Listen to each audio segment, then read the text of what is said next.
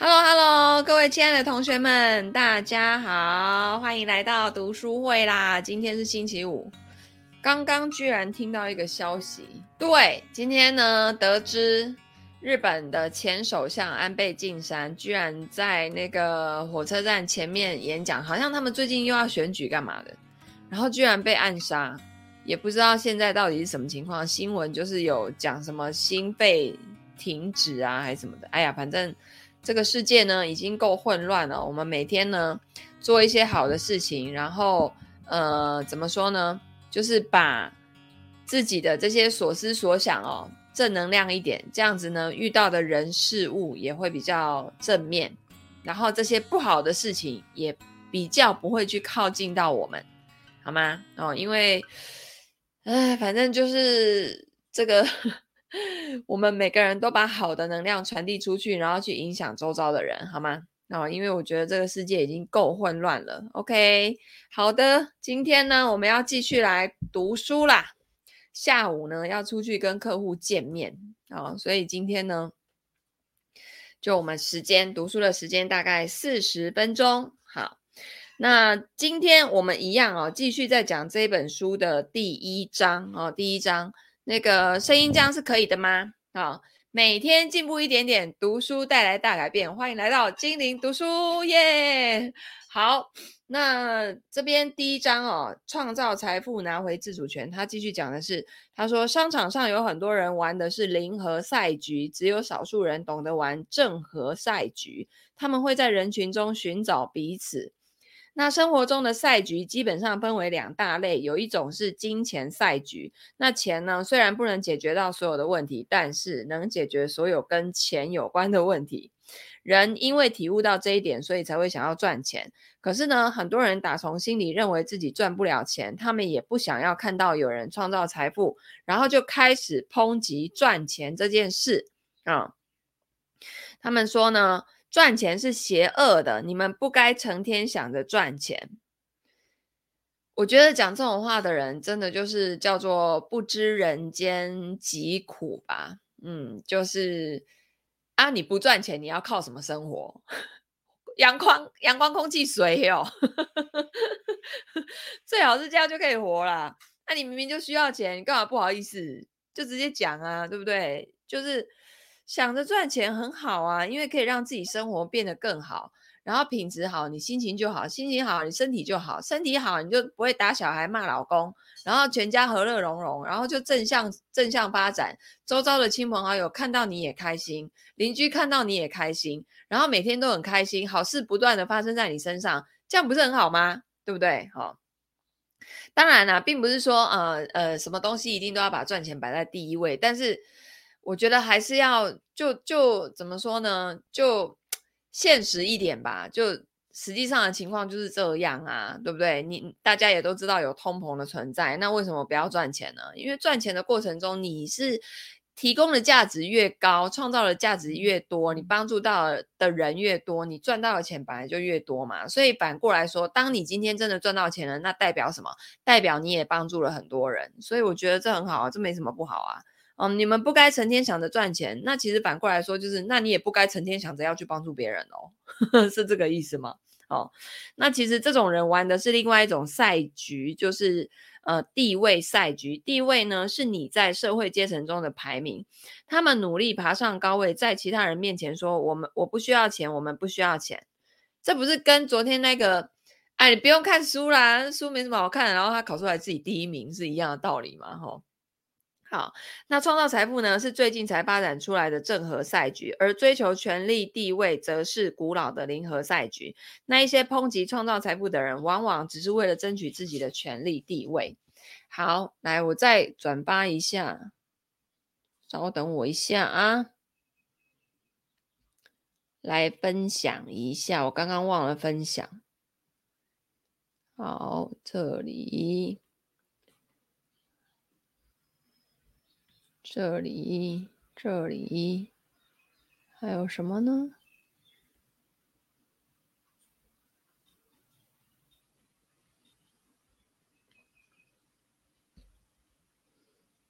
好，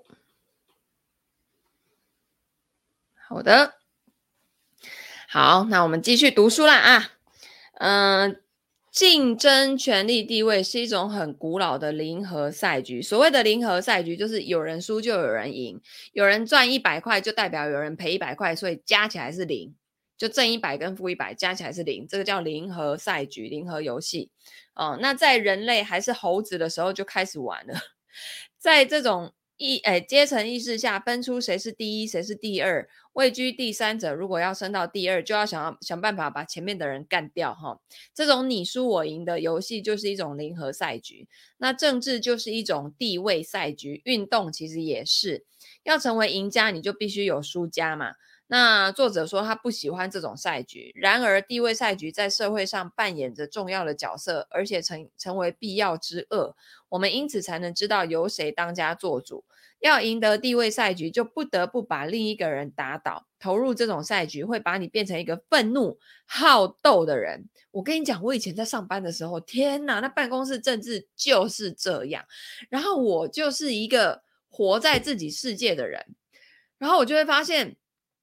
突然间我就被归队了，我根本就不属于任何人的人马，但是他们就心里自己会觉得说，哦，你就是那个谁，当时挖角你进来、面试你进来的人，那你应该就是他的人马。问题是我不这么认为啊，就在我的世界里面就没有这些东西，我为什么要被归类？我就觉得很莫名其妙哦。所以啊。就如果当你去玩投入这种赛局的时候，你不但会变成一个愤怒而且好斗的人，你永远会在想办法把别人拉下来，把你自己，呃，跟把自己跟你喜欢的人推上位。你应该要避免玩这种赛局，因为你整天就会去想这些尔虞我诈的东西，然后想要把谁弄掉啊，什么怎样的，你就完全没有办法提供价值。那地位赛局呢，不会从社会上消失的，尽管避不开，但你要知道，大多数的时候，当你努力创造财富却被别人攻击的时候，他们只是在利用你抬高自己的地位。他们玩的，呃，是跟你不一样的赛局，是很糟糕的零和，而不是正和游戏。正正正能量的正，然后合作就是那个和正和，刚刚是零和嘛，加起来等于零。那正和就是加起来是大于零的，那这就是什么？双方都有好处。那投入不明智的赛局，就算赢了，也能也只能得到愚蠢的奖励啊、这边呢，作者说，对于刚开始工作的年轻人，最重要的事情是什么呢？第一个就是要你要多花时间思考重大的决定哦。年轻的时候，基本上有三个真正重要的决定。第一个要住在哪里啊？第二个你要跟谁在一起？第三个你要做什么？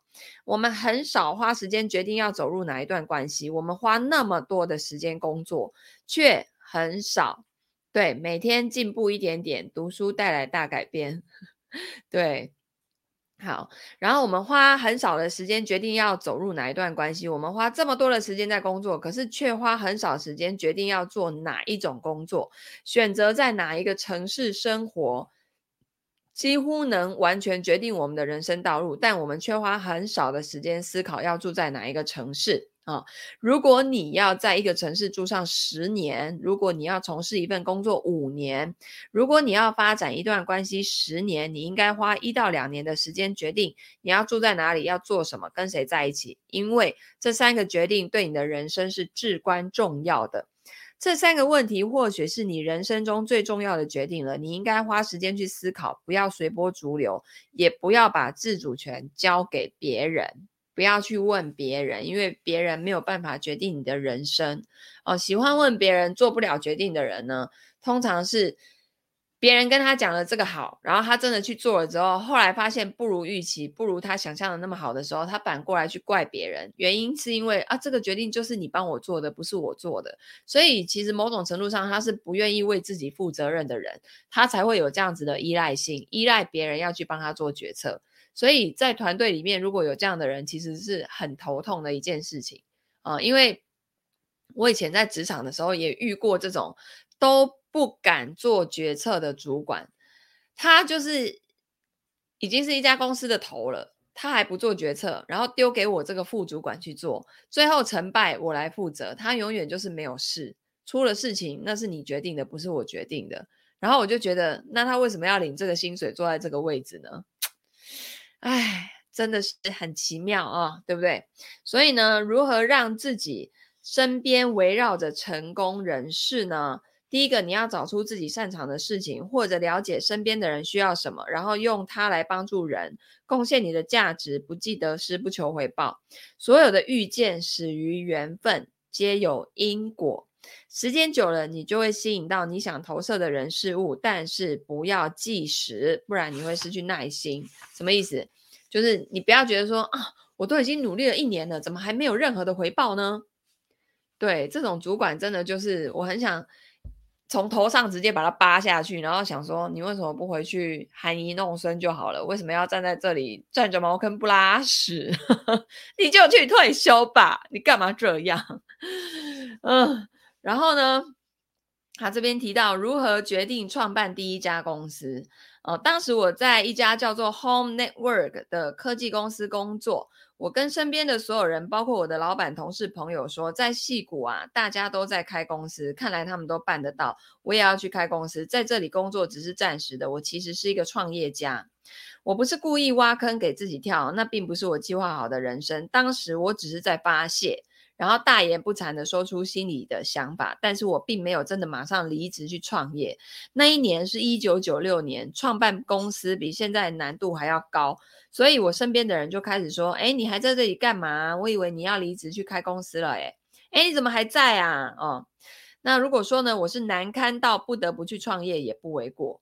我知道有一些人不一定准备当个创业家，但是回头看人类在这个历史长河中，究竟是什么时候冒出这样的想法，认为所有人替另一个人工作是一件合理正确的事呢？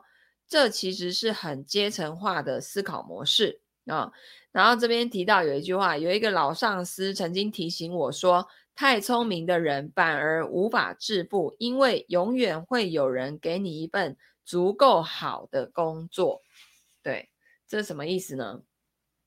就是，就就因为你太聪明嘛，然后呢，你觉得这份工作足够的好，你就不停的跳槽嘛，然后你就被工作给绑住了，所以你根本没办法创业，所以就也比较难致富，应该是这个意思吧？好、那你可以发现哦，就是会去创业的人，真的做到很厉害的人，他们不是本身很厉害耶。他们是会找那个比他厉害的人来帮他做事，诶，我后来观察下来，百分之八九十都是这样的人，反而那个太聪明的，到最后都变人家的员工，你知道吗？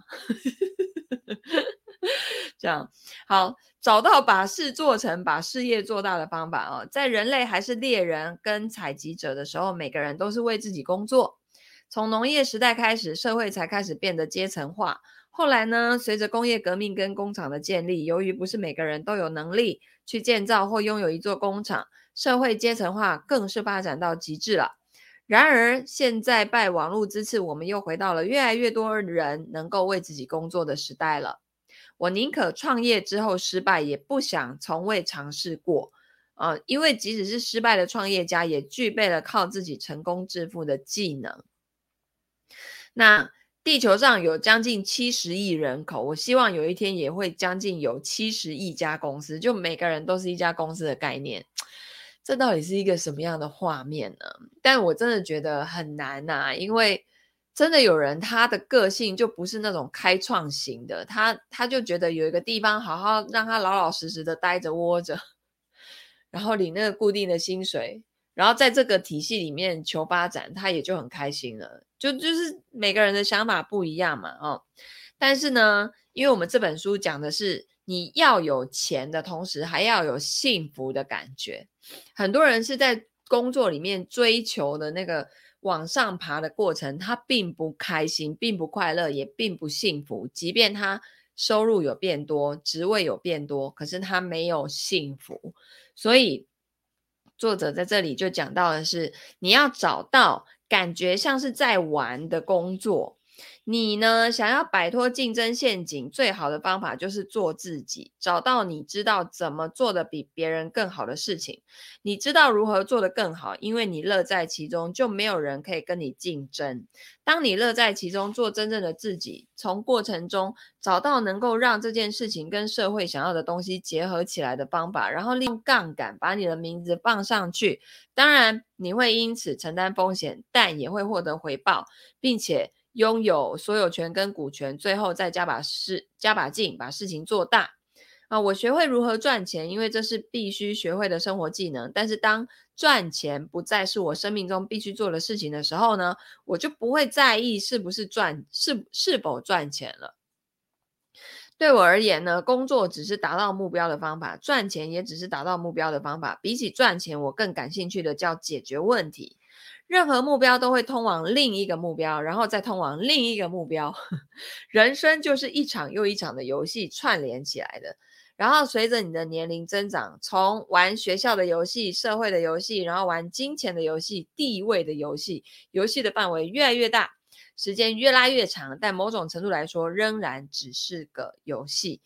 呃，一旦你看穿了游戏，结果如何也就不再重要了。然后你就会开始越厌倦这些游戏啊。我目前就是处于这个阶段，我不再认为有任何最终目标或目的，我只是照自己想要的方式过生活。现在的我每分每秒都是这么过的。我走下了欲望的跑步机。诶，他现在讲到这一句话，我感觉我现在好像哦，以前啊，我就会觉得哦，我今年要新增几万个粉丝。我要多开什么多少课，然后要有多少人报名，然后我要做几个财务规划的个案，然后就是一个目标，一个又一个，一个又一个的目标。可是我到后来有一点厌倦了，这就是会很像，因为我设定目标了之后，我就知道怎么走过去嘛。然后这个走过去的过程，我已经走了好多次，好多次，好多次，因为我都是把。重心跟焦点 focus 在我身上，我要去完成目标，我要去达到什么什么，做到什么什么事情。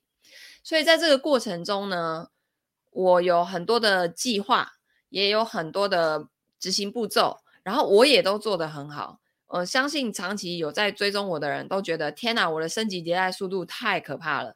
然后就是整天很忙很忙，然后一直往前推进的那种感觉。可是到其实是到应该是三四月的时候吧，还是四五月，反正就最近这一段期间，我就发现我开始越来越厌倦这些游戏。对我来讲，它真的就是游戏，它有一点像什么？你们有玩过那个红白机吗？就是那个马里欧，然后你永远都在一之一那一关，就一直破关，然后破到最后，你觉得这关实在是太无聊了。就怎么会这么简单？我躺着闭着眼睛可能也可以过的那一种，就是我我我现在已经不不想要再去设定任何的最终的目标或者是目的，我就只想要按照我自己的方式过生活。那是什么意思呢？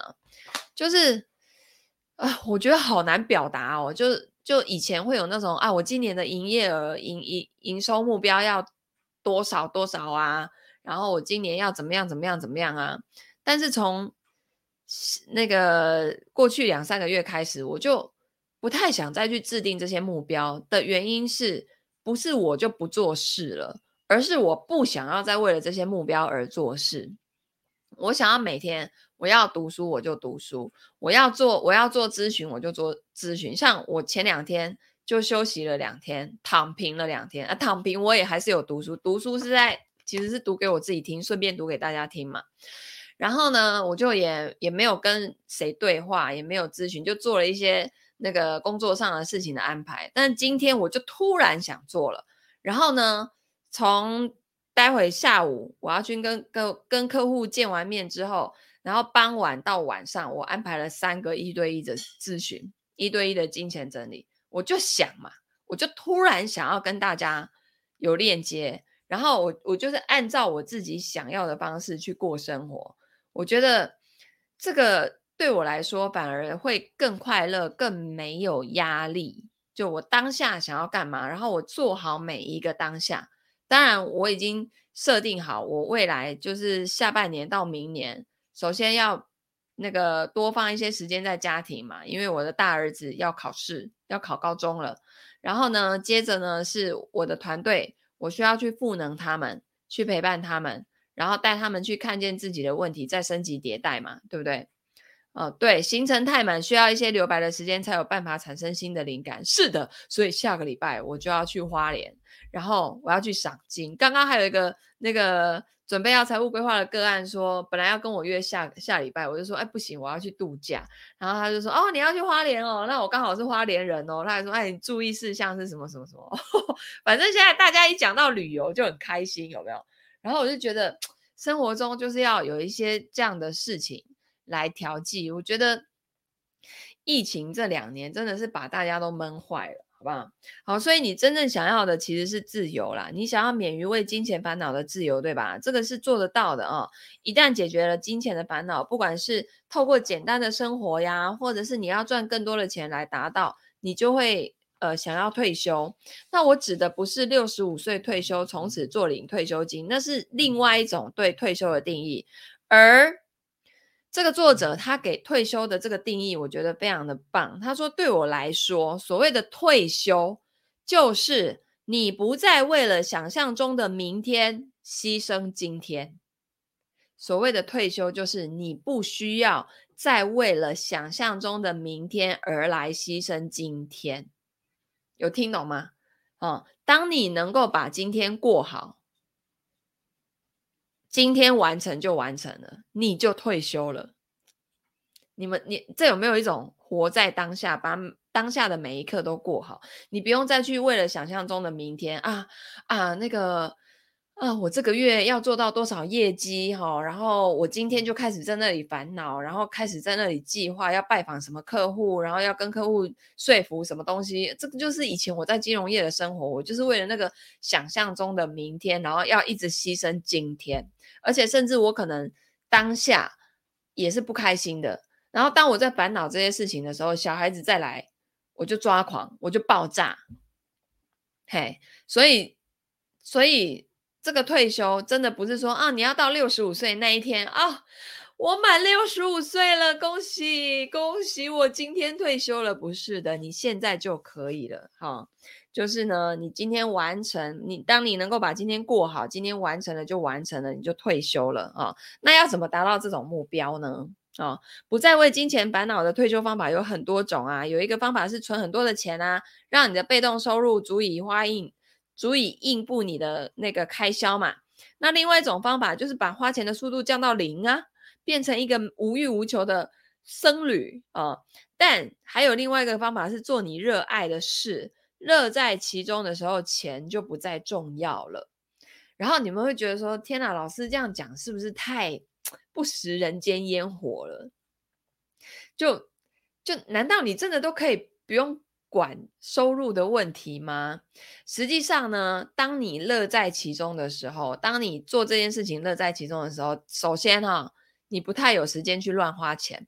很多人乱花钱，然后那个直播的时候加一加一加一啊，团购的时候你明明就不需要那个东西，你也在那加一加一加一的加半天的啊，那个就是内在太匮乏了。你希望取得，不能说取得，你希望。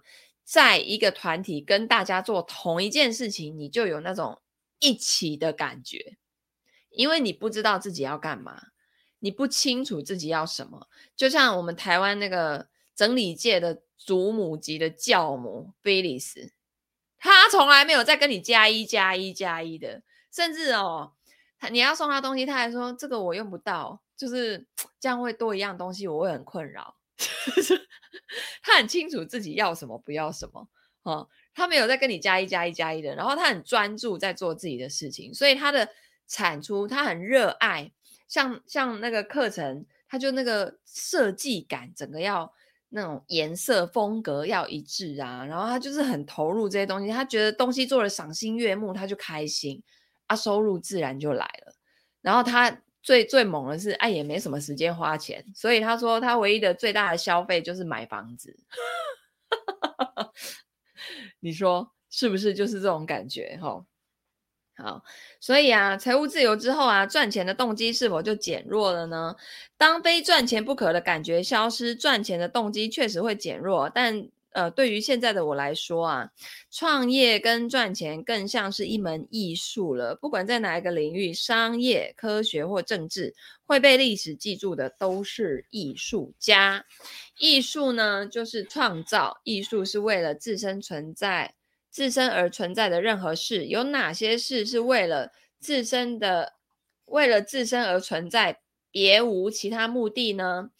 爱一个人，打造某样东西，还有玩乐。哈，对我来说，创业就是在玩乐。我创业是因为好玩，因为我对那样产品着迷。哎，你们有没有看那个周杰伦新的新的那个叫什么？最伟大的什么？那一首歌叫什么？最伟大的什么作品？最伟大的作品。然后那里面其实很多彩蛋，你们知道吗？哦，就是把他过去的那些，那个网络上有人在在讲，里面有好多彩蛋哦，把他过去的那个好像都集合起来，然后里面还有还有致敬很多很多的艺术家呀，等等等等的哈、哦。你看他可以完成这个样子，然后他把就是音乐变成他真真正正的热爱，然后他可以创造出来的东西就是如此的吸引人，然后金钱。它自动就来了。像我现在在改学员的作业的时候，我也都还是在听周杰伦的歌，啊，不然就是那个八零年代金曲，有没有？就我觉得周杰伦已经像我爸妈那个年代的叶启田那种感觉了，就是他的歌就会朗朗上口，然后你就会觉得怎么听就是好听，有没有？以前的歌怎么听就是好听。当你呢有这种感觉的时候，通常就是已经有一点年纪了，好不好？好，那我现在终于知道为什么老人只会唱老老歌，原因是因为新歌他们没时间听啊。哦，年轻人有时间听，是因为他们不用一一人保全家不饿嘛，哈、顾好自己就好了。但是我们呢，又要工作，又要顾小孩，又要顾老人，各种琐事，哪有时间听什么新歌，对吧？歌真的是老的好听，对。好，然后呢，不用哭哭，有什么好哭哭的？那就是一个时代的。产物嘛，哈，而且你看，人家红到现在还在红啊，对不对？周董永远是周董哦，就只有他创造出来、创造了出来那种东西。好，所以这个作者说，我可以在三个月内创立一家新公司，募资、招募团队，然后正式启动。对我来说，这个很好玩，看自己能组合出什么东西，感觉很酷。赚钱只是附带发生的，创业才是我越来越擅长的。但现在我的动机从达成目标转变成了艺术创作。Oh my god，这个会不会是我未来的方向？其实我最近一直很迷茫的在找我未来的方向，因为就像就像他说的，这一切的一切，他真的很熟练了。然后赚钱也只是附带发生的，但是他现在的动机已经从达成目标变成了艺术创作。我的工作如果变成一种艺术创作，那会是什么样子的感觉呢？好，我我接下来再好好的来问一下那个造物主好了。然后跟我的那个教练一起来找到答案哦。奇妙的是，我认为自己现在做的远比以前好。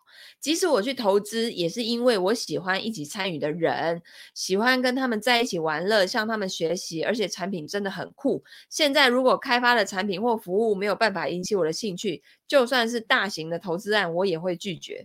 这些呢，都不是一蹴可及的事情哦。你可以从现在开始渐渐往人生目标前进，然后。进球得分。年轻的时候，我也曾经很想赚钱，甚至什么都愿意尝试。如果你跑来问我说：“哎，我要从事抽水肥的工作，你要加入吗？”哦，他会说：“好啊，我想赚钱，因为年轻的时候就只想赚钱。”谢天谢地，没有人给我这种机会哈。我很庆幸自己走上科技跟科学的路，那是我真正喜欢做的，能让我把正职的工作跟业余的嗜好结合起来。哎，为什么一直出现那个我们家传人老师的头？是不是要把它遮住？不知道哎、欸，我明明就好。然后呢，那个好，他说那个那个科科技啊，跟科学是他真正喜欢做的，可以让他把正职工作跟业余的嗜好结合起来。在别人看来，我总是在工作，可是他自己觉得他在玩乐，所以他很确定。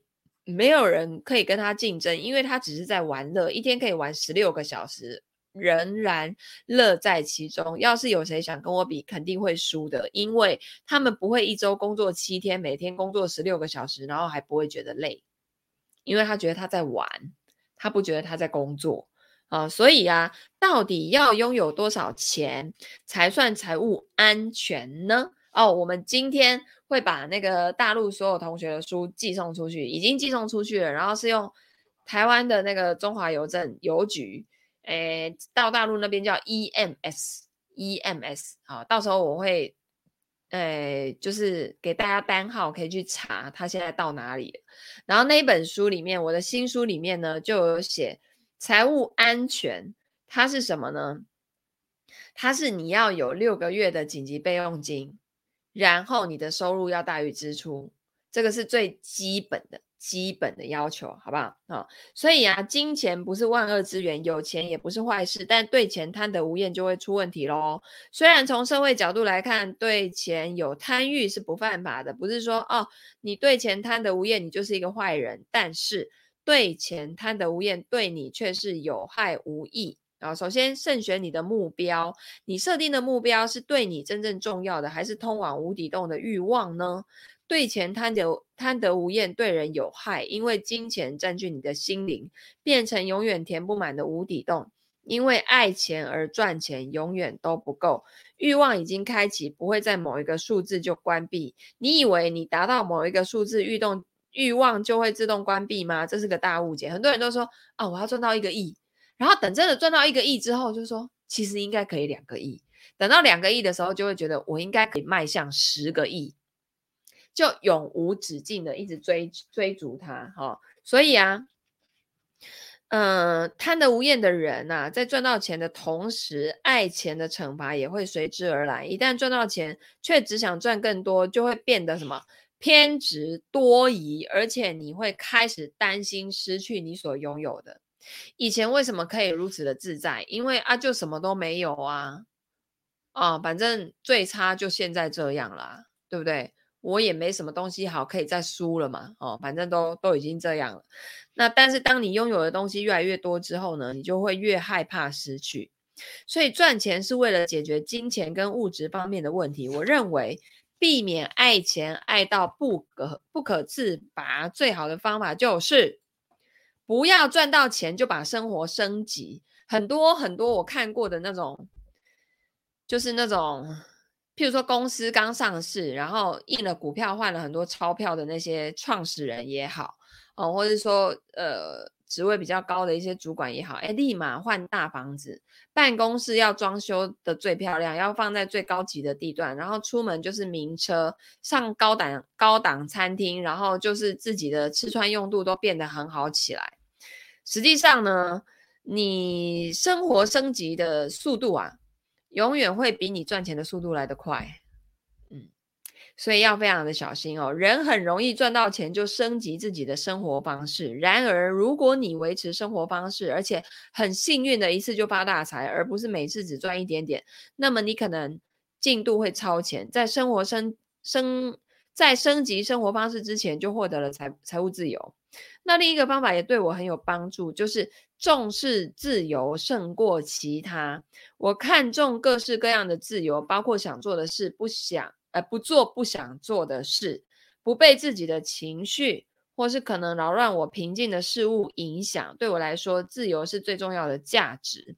如果钱可以买到自由，钱就是好的。要是钱害我失去自由了，呃，到了到了某一个程度一定会啊，那钱就不是我想要的了啊。就自由跟钱，他会选择自由。任何游戏的赢家都会沉迷于其中，即使胜利的边际效用已经在降低，还是会继续玩下去。嗯，这个呢是很重要的一点哦，就是其实已经就每一次玩都没有这么好玩了，但是你还是会一直玩下去哈、好，最后呢，我来念完这一段啊、创业早期最重要的事情是什么呢？一直以来啊，戏股最成功的人士，要不是创投业者。就是呢，擅长找出哪些公司刚达到产品跟市场相契合的人。这些人呢，拥有一家公司规模化所需的背景、专业人脉。哦，像祖克伯刚要扩大公司规模的时候，其实有点不知所措。心里想的呢，大概跟许多创业家一样哦，就是我也不知道怎么做，所以他打电话给创投公司，这个叫 S L 的创办人吉姆布雷耶。那布雷耶说：“哦，我认识另一家公司有一个很厉害的产品经理，你需要这个人的帮忙。”哦，所以除了创投业者，这些人当中有许多是业内的顶尖高手，对于风险的调节也很有经验。那职涯早期最重要的事情是什么呢？我在戏谷看到一些最成功的人士啊，他们在职涯早期就身价暴涨，升上副总裁、董事或执行长，或是成立一家很快就上轨道的公司。假如你在一家没有往上晋升成长空间的公司工作之后，要再追上去就会很难。选择到一家规模比较小的新公司工作反而是好事啊，因为你不需要应付层层阶层阻碍你早日晋升。那对于社会新鲜人甚至老鸟来说，进公司工作最重要的事就是经营人脉。想想你会跟谁一起工作，这些人之后会做什么事。好，所以我们下礼拜，哎，下礼拜一的十二点半，我好像刚到花轮的，呃，不不，花莲的饭店。所以呢，呃，如果能直播我就直播，不能直播可能就延后或者怎么样，我会在群里面再公布，好吗？呃，所以我们接下来呢，就是今天是星期五啦，接下来我们要进入周末了，那就先祝福大家周末愉快，然后我们下星期。那个继续读书，然后搞不好可以在那个比较漂亮的风景哦，跟大家继续的读书。好的，那我们就下礼拜见啦。如果呢你喜欢这样听书的方式呢，欢迎按赞、分享、留言、转发给你身边所有的亲朋好友，然后大家一起来读书。好，我们下次见，拜拜。谢谢同学，拜拜。